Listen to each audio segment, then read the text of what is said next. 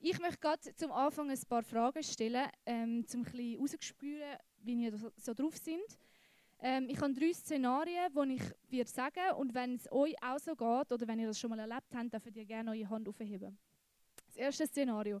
Wer von euch kann sich auch so richtig darüber aufregen, wenn der Bus oder der Zug zu spät ist und man je nachdem eine Verbindung verpasst? Wer von, wer von euch geht es einmal auch so? Sehr nice. Gut, schon mal ein bisschen Leute, die sich gleich fühlen. Dann ähm, das zweite Szenario. Wer kennt es, wenn man so ein bisschen am Shorts schauen ist auf YouTube oder TikToks und die Verbindung ist irgendwie so ein bisschen scheiße und irgendwie das WLAN geht nicht so gut und man ist so am Umdingseln und es geht einfach nicht mehr. Es fängt nicht an Dingseln und man ist so am Hin und Her swipen. Und man wird so richtig ungeduldig. Wem geht es einmal auch so? Also ich bin einmal wie ein Blöder dort am swipen. Gut, sehr ähnlich wie ich. Ähm, dann das dritte Szenario finde ich das Schlimmste. Also, du bist mit, mit deiner Mami am Posten.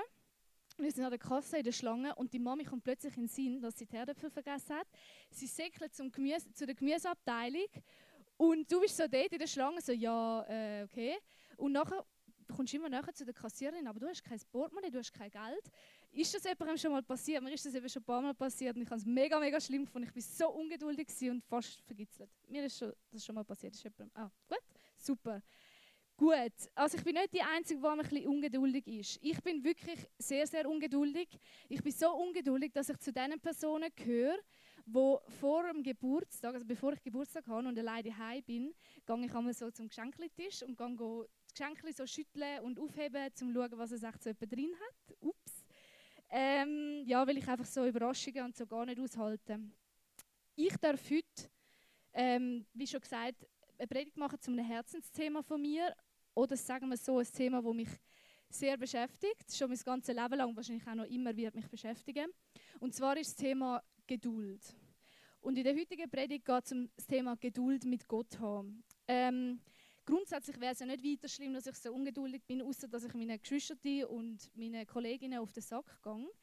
Aber das Problem ist, dass ich ja, ich bin ja Christin, ich glaube an Gott und ich möchte irgendwie auf Gott vertrauen, aber mit so einer riesen Ungeduld ist das einmal mega schwierig. Ich habe äh, mal gegoogelt, was Geduld überhaupt, äh, Ungeduld, genau, es geht um Ungeduld am Anfang. Ähm, ich habe mal gegoogelt, was Ungeduld überhaupt bedeutet. Und es bedeutet, ähm, also die Bedeutung von Ungeduld ist ein Gefühl von einer inneren Spannung ähm, aufgrund von mangelnder Klarheit. Also es bedeutet, weil ich etwas nicht weiß, bin ich so ein bisschen ungeduldig, ich habe eine Spannung, ich habe ein schlechtes Gefühl. Und ähm, Genau. Ich finde es mega spannend, ähm, weil das mega oft bei mir so geht, dass ich ja nicht so genau weiß, wie Gott ist, was er macht, wie er es macht, wann er es macht. Und genau das ist mein Problem, dass ich mega ungeduldig werde, weil ich eben nicht weiß, wie Gott es macht, wann er es macht und so weiter. Vielleicht geht es manchmal auch so, dass ihr ähm, im Radio, im Auto oder in den 20 Minuten im Zug oder irgendwie auf Social Media so ein bisschen mitbekommt, was auf der Welt so läuft. Dass irgendwelche Bankomaten gesprengt werden jedes Wochenende, dass in verschiedensten Ländern Krieg oder irgendwelche Demonstrationen gibt. Und mir, mich macht das mega fertig. Vielleicht geht es euch aber so, dass ihr persönlich irgendetwas habt, dass, ihr, dass es euch vielleicht manchmal psychisch nicht so gut geht oder dass ihr gesundheitlich irgendetwas habt und euch einmal so fragt, hey, wann hat das ein Ende? Gott könnte doch einfach den Krieg äh, beenden und es wäre doch irgendwie alles gut. Und irgendwie macht das nicht und wir wissen nicht wieso. Und mich macht das mega ungeduldig, weil ich denke mir so, hey, also, du könntest doch da mega viel machen, aber du machst es nicht. Und ich werde so ein bisschen ungeduldig und ich verliere das Vertrauen in Gott. Ähm, in der Bibel finden wir Leute, wo es genau so gegangen ist. Der König David nämlich, der die Psalmen geschrieben hat, oder sagen wir so, er hat es gesungen. Er hat ja mit seiner Harfe die Psalmen gesungen. Wir lesen es einfach lesen in der Bibel, aber er hat das ursprünglich gesungen. Und ähm, ihm geht es auch so. Und er schreibt in der Bibel oder eben in den Psalmen, dass er am Anfang oder dass er so mega ungeduldig ist und Gott anklagt. Und meistens verändert sich dann seine Haltung und er ist so, er wird irgendwie geduldiger und irgendwie am Schluss sogar dankbar. Und ähm, gerade bei dem Switch zu geduldig gibt es ein paar coole Vers. Und der erste Vers ist der Psalm 27, 14. Dort steht nämlich, hoffe auf den Herrn, sei stark und dein Herz fasse Mut. Oder der Vers, der mir noch mehr gefällt, ist der Psalm 37,7. Dort steht: Überlasse dich ruhig dem Herrn und warte, bis er eingreift. Ich finde es echt krass, wie der Vers mich genau in diesem Punkt auch anspricht. Ich, oder mega ermutigt, weil der, weil der David eben auch schreibt, hey, überlade überla dich dem Herrn und warte einfach. Und ich finde das so schwierig, weil ich kann das nicht. Ich kann nicht einfach warten und es Gott überlassen. Mich fordert das mega raus und gleichzeitig finde ich es so schön, dass Leute, die vor keine Ahnung wie viele Jahre gelebt haben, mega ähnliche Sachen durchmachen. Dass sie auch vielleicht in gewissen Situationen Gott nicht vertrauen können oder der David eben auch nicht gewusst hat, wie Gott wird weitergehen und er gesagt hat, aber überlade dich dem Herr und er wird schauen, wie es kommt. Ich weiß, dass unsere Geduld mit diesen Bibelstellen, die ich jetzt gerade vorgelesen habe, ähm, nicht unbedingt einfach besser wird oder größer wird. Unsere Geduld wächst nicht einfach durch die Bibel, das ist ja klar. Aber gleichzeitig ist es so schön zu sehen, dass es David ähnlich gegangen ist und er so Sachen nachher können sagen. Ich habe ähm, zwei Beispiele aus meinem Leben mitgebracht, ähm, wo es mir wahrscheinlich sehr ähnlich gegangen ist wie dem David, wo ich mega ungeduldig geworden bin. Und zwar kennen ihr sicher alle die Jahresvers. Kennen ihr die Jahresvers, wo man Anfang Jahr kann ziehen aus so einem, meistens so einem Kübeli. Und ähm, einem sollte so ein bisschen durchs Jahr begleiten. Und ich habe am Anfang vom Jahr habe ich so einen Vers gezogen, das war das Jahr. Gewesen. Und der Vers heißt Matthäus 6,34 Deshalb sorgt euch nicht um morgen, der nächste Tag wird für sich selber sorgen. Ähm, es ist doch genug, wenn jeder Tag seine eigenen Schwierigkeiten mit sich bringt. Und ich so, okay, cool, cooler Vers aber sagt mir jetzt gerade gar nichts. Ich kann es einmal noch gern, wenn der Vers gerade so in meine Situation passt. Hat aber hier überhaupt nicht in meine Situation passt.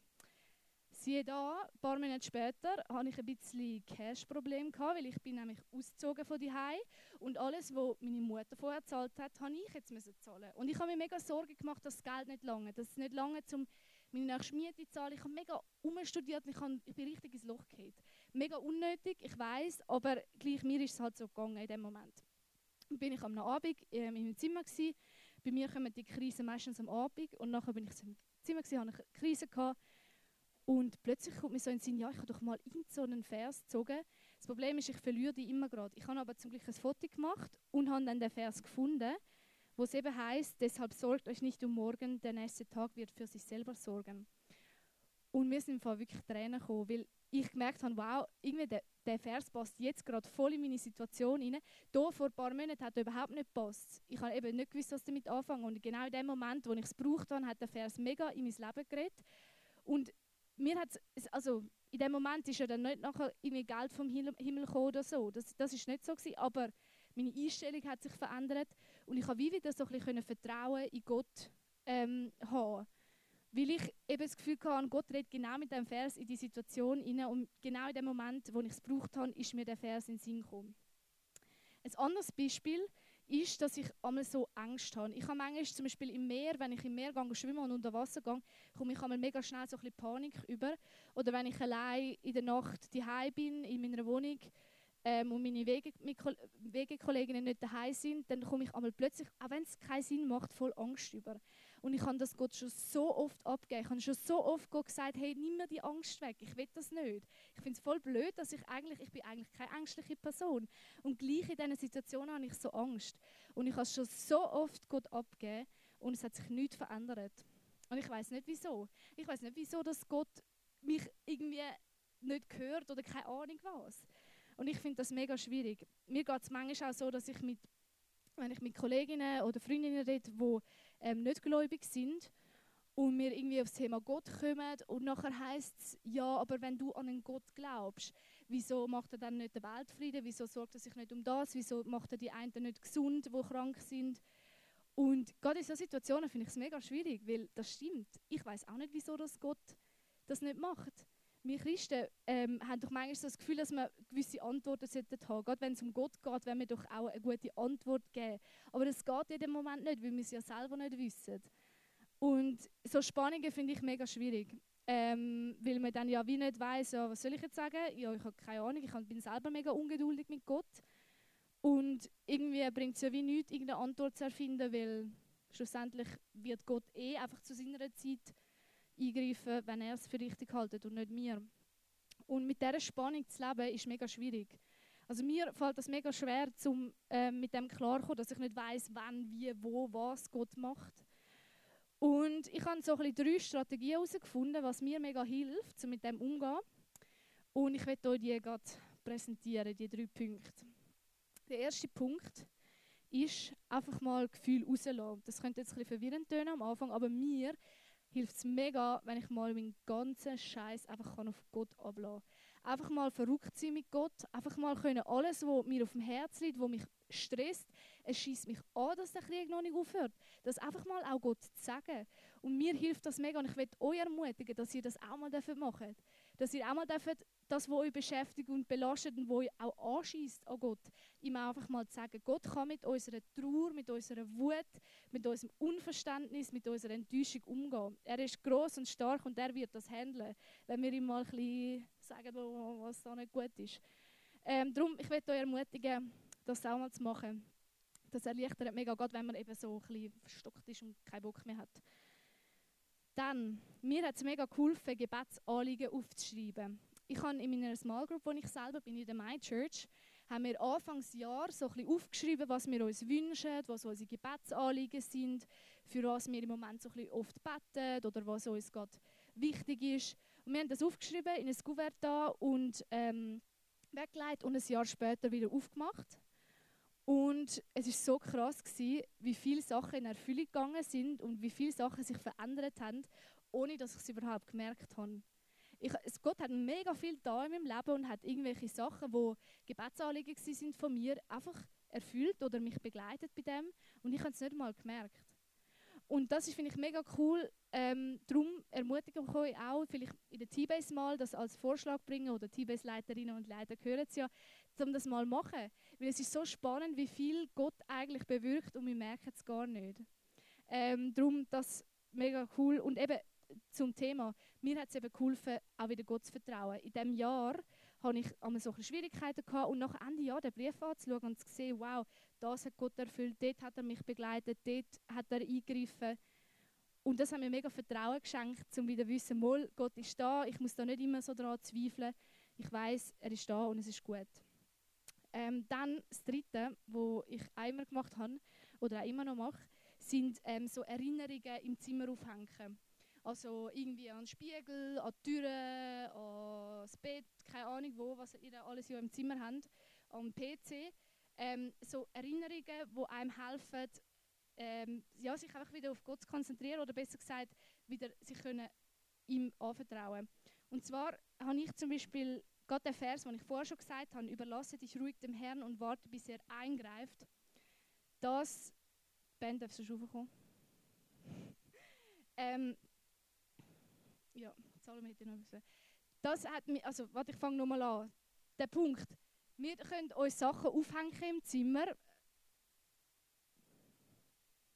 Ups.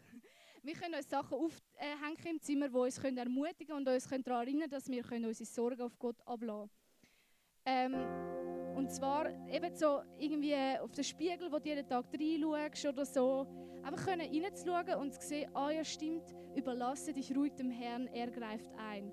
Also zu wissen, wenn man in den Spiegel schaut oder aus der Tür rausgeht, sieht man, ah ja genau, ich kann mich dem Herrn überlassen, ich muss nicht ungeduldig sein, sondern ich kann ganz geduldig sein und einfach warten, er wird schauen. Genau, das sind die drei Punkte. Also das erste, mal Gefühl rauslassen, mal verrückt sein auf Gott einfach mal auch können, das, was einen beschäftigt und einen belastet, einfach mal Gott an den Kopf werfen.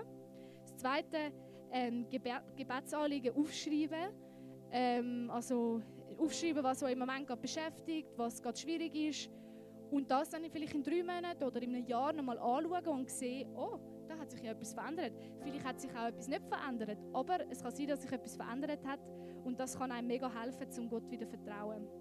Und das Dritte, Erinnerungen im Zimmer aufhängen, wo einem immer wieder daran erinnert, ich kann meine Sorgen Gott abschieben, ich muss nicht immer selber das ganze Päckchen mittragen, ich kann es Gott abgeben. Oder sonst ermutigende Verse im Zimmer aufhängen, das ist einmal sehr cool. Ich möchte euch mega ermutigen, ähm, geduldig zu sein mit Gott, ihm zu vertrauen, dass er schaut. Auch wenn das manchmal ein bisschen ähm, Mut braucht, einfach zu sagen, ja, schau du und es kommt gut. Aber ich möchte euch ermutigen, dass ihr das macht und ja, mega Geduld habt mit Gott und darauf vertrauen, dass sein Zeitpunkt der richtige ist. Ich möchte noch für euch beten. Herr, danke für vielmal, bist du heute Abend da. Ich bitte dich, dass wir ähm, so Sachen, die uns beschäftigen oder die uns im Moment ja, umtreiben, dass wir dir das dürfen abgeben dass wir dürfen darauf vertrauen dass du schaust. Ich bitte dich, dass du uns segnest, ähm, ja, in dem Geduld sein mit, geduldig sein mit dir, dass du uns hilfst, dass du uns auch ja, irgendwie hilfst, dass wir mal können, das alles bei dir ablassen. Danke, bist du da und äh, segnest du uns. Wir lieben dich. Amen. Wenn ihr noch Gebet braucht oder so, ähm, sind dort hinten beim Kreuz mega gerne Leiter für euch da, die mega gerne für euch beten. Ähm, dort könnt ihr auch genau mal so Sachen auch ansprechen, die euch vielleicht gerade beschäftigen. Vielleicht könnt ihr sogar mal etwas aufschreiben. Ähm, genau, nutzt das Angebot, das ist mega, mega cool.